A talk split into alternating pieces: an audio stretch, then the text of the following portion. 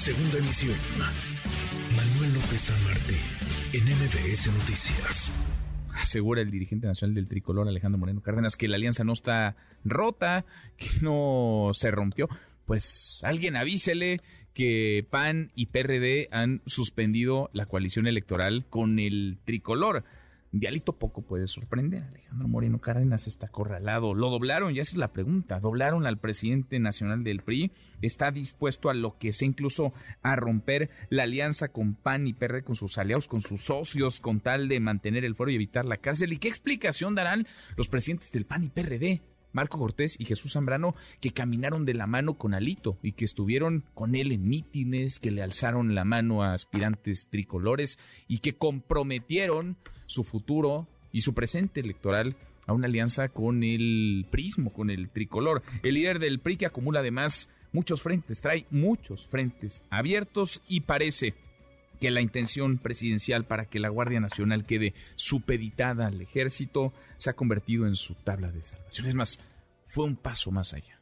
Y por eso la iniciativa del PRI llama la atención, iniciativa de la diputada Yolanda de la Torre para que militares y marinos se queden en las calles en tareas de seguridad pública hasta el año 2028. Las señales están clarísimas. Ayer, antier, el presidente López Obrador se detuvo en la figura de Alito, del PRI, les dijo, hagan, hagan lo que tengan que hacer, portense bien, al que se le porta bien, le va bien. Ayer mismo la gobernadora de Campeche, Laida Sansores, decidió no dedicarle el martes del jaguar a otra grabación, nada más, en la ya muy extensa gama que colecciona Alejandro Moreno Cárdenas, son señales y parece que todo, todo coincide, todo está entrelazado. Y le agradezco mucho estos minutos al coordinador del PRI en la Cámara de Diputados, Rubén Moreira. Coordinador, gracias, diputado, ¿cómo está? Muy bien, a sus órdenes. Gracias por platicar con nosotros. Eh, dice, lo escuchábamos hace unos minutos, Alejandro Moreno Cárdenas, el presidente del PRI, que la alianza no está rota. Sin embargo, PAN y PRD la han puesto en pausa. ¿Está viva o no todavía la alianza? La coalición va por México, diputado. Pues yo entiendo que al momento de mencionar que está en pausa es que no está rota. Yo creo que ese matiz que le está dando Acción Nacional y que le está dando eh, el PRD, pues nos permiten continuar un diálogo y la construcción de este de una alianza para el Estado de México y Coahuila. Alianza que hoy no se ha concretado también, ¿eh? Es más, no nos hemos sentado a platicar sobre eso. Ahora, dicen también panistas y perredistas que eh, la pausa durará hasta que el PRI no defina con claridad eh, qué, va a hacer en el terreno de esta legislación que ha puesto sobre la mesa la diputada Yolanda de la Torre. Escuchamos palabras eh, del coordinador del PRI, tuyas, Rubén, ayer, en el sentido de que se mantiene firme esta iniciativa. Los priistas votarán, digamos, a conciencia, pero piden panistas y perredistas que honren la plataforma electoral y aseguran, ayer nos lo decía Jesús Zambrano, lo dijo también Marco Cortés, aseguran que esto, pues esto no está en el, en el radar de la coalición Va por México y ustedes se mantienen firmes en esa iniciativa. Eso puede romper la coalición, diputado. Cada, partido tiene eh, iniciativas particulares que tienen que ser respetadas. Déjeme le comento. En este periodo de la famosa moratoria, integrantes de Acción Nacional han presentado siete iniciativas.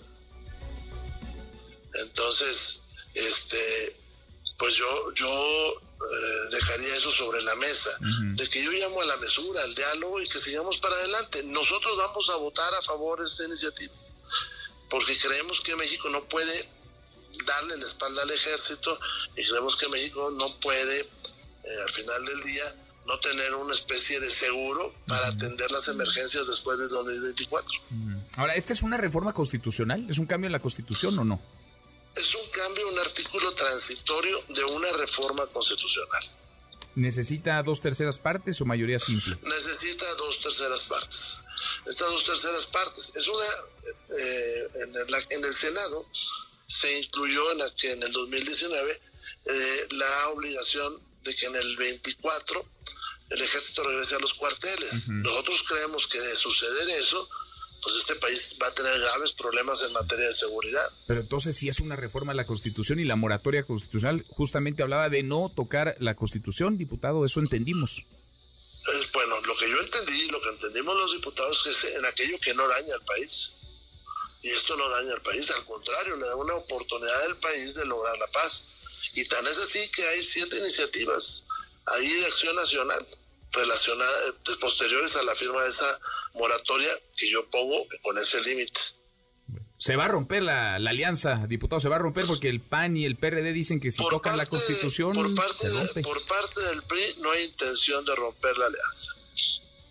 No hay y no creo que no creo que respaldar al ejército sea un buen motivo para romper la alianza. Ahora, la pregunta es por qué en este momento sí lo que actualmente está en la Constitución es que es hasta 2024. ¿Por qué no revisar esto en el 24? No, y en pues, este momento sí. revisaría en medio del proceso electoral esto? No, pero quizá después sí. Es que este, no, no, discúlpeme, se vence en marzo del 2024. Marzo del 24. Yo no creo que haya ya después de este año es más, en unos meses ya no va a haber una oportunidad de discutirlo esto. Y no creo que debamos de, por un tema político, este, no resolver lo que urge. Pero además le voy a decir una cosa. Este, se, se puede poner esa salvaguarda en la Constitución y eso no quiere decir que el ejército vaya a actuar.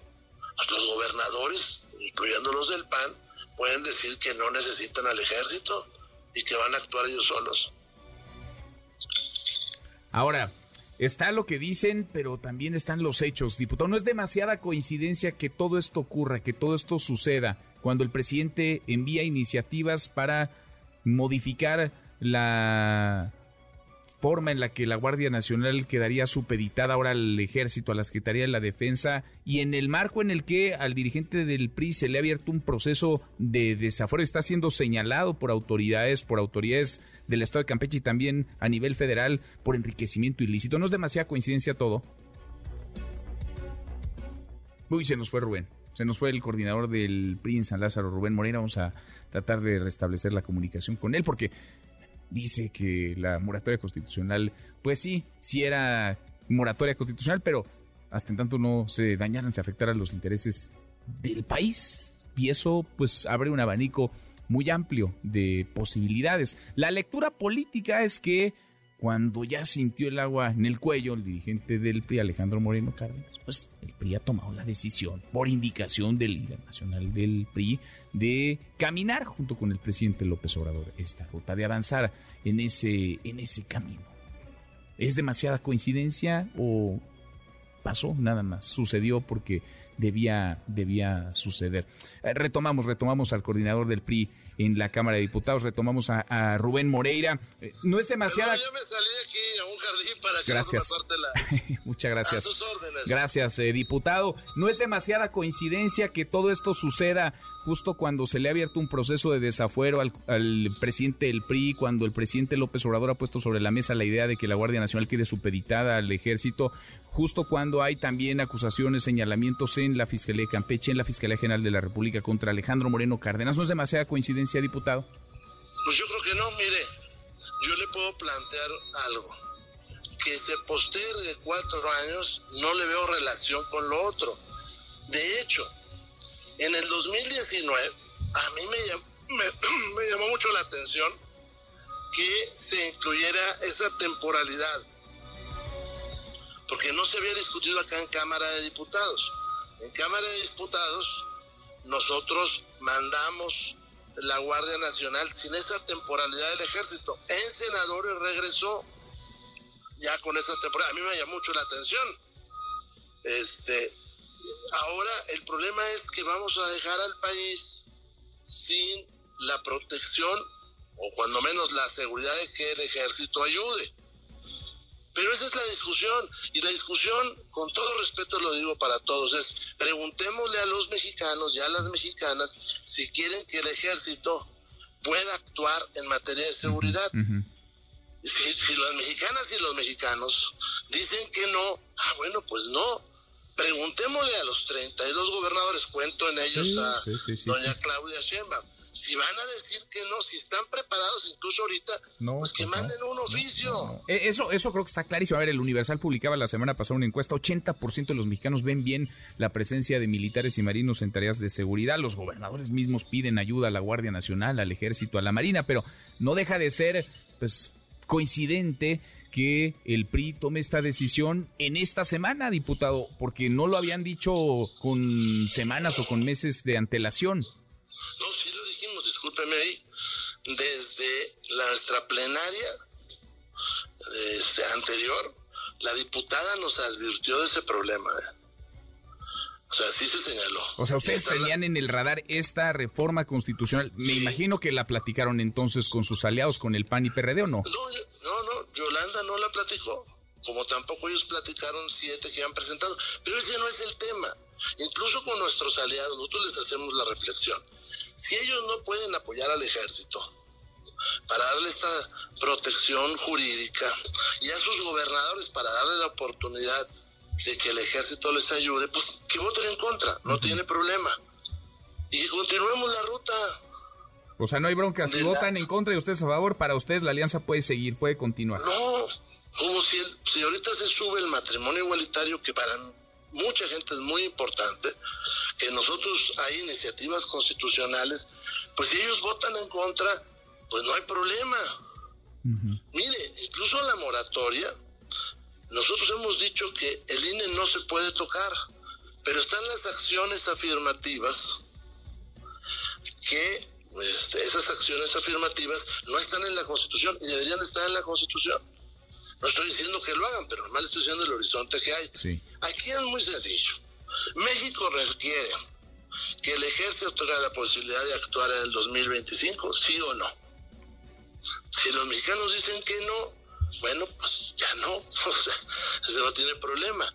Ahora, eso no quiere decir que nosotros estemos de acuerdo con lo que está pasando, no, no estamos de acuerdo. y también le quiero decir, nosotros somos los primeros que hemos dicho que eso no resuelve los grandes problemas del país, sino es una parte de la solución de la solución de los problemas. Pues ustedes se quedan firmes, diputado, ustedes van con esta iniciativa, la de la diputada Yolanda de la Torre, van a votarla a favor y con los votos del PRI más Morena, Verde y PT se podría hacer una reforma constitucional. Ustedes van con esta para, para el PRI. Esto no sería motivo de ruptura en la alianza. Vamos a ver qué dice el PAN y el PRD, pero para ustedes esto no tendría que romper la, la coalición electoral. No, yo creo que no. Oiga, estuviéramos votando algún aumento de impuestos, estuviéramos votando alguna otra cosa, pues no les digo. Pero aquí no, es más, todos los partidos que usted ha mencionado, a través de sus gobiernos, cuando han sido gobierno, han solicitado la participación del ejército. Entonces no puede haber un doble discurso tampoco. O sea, el discurso de cuando están los generales, pues decir que el ejército tiene su consideración. Y el discurso políticamente correcto, sobre todo acá en la Ciudad de México, donde dice todo el mundo que, que, que se deslinda de la posibilidad de que el ejército ayuda. Yo voy a ponerle tres ejemplos muy sencillos. En el 2024, a mediados del 2024, la alcaldesa de, Acapulco no podrá solicitarle a la Marina que patrulle las playas. O la alcaldesa de Benito Juárez, que es Cancún, o de Playa del Carmen. No le podrá solicitar. Bueno, ¿qué va a pasar ahí? Si hay una columna armada que avance por Nuevo León, en la parte norte de Nuevo León, que hay que decirlo, está muy complicado, pues no le van a poder pedir al ejército. O el día de ayer, una alcaldesa que en Jalisco pidió licencia porque no tiene policía y el gobierno del estado no le ayuda. Bueno, pues ella pudiera solicitar ahorita el ejército. En el 2024 no lo va a poder solicitar. ¿eh? Pues ahí queda, es la polémica, por supuesto, y el momento en el que se da la misma. Diputado Rubén, te agradezco, gracias, gracias por estos minutos. con esto, sí. si usted me lo permite. Este es el único momento que hay oportunidad. El año que entra estaremos en medio de contiendas electorales. Y ya quiero ver, si no nos apoya nuestros coaligados, si Morena no nos dice que la inseguridad es por culpa de nosotros. Bueno, una de esas o, en una de esas de diputados se abre la posibilidad de que vayan con Morena en lo electoral. No, no, no, nosotros somos serios, ¿eh? esa no es nuestra ruta. Pero lo que sí la ruta es defender al país. Gracias, diputado. Muchas gracias. Gracias, Rubén. Gracias. Gracias. NBS Noticias.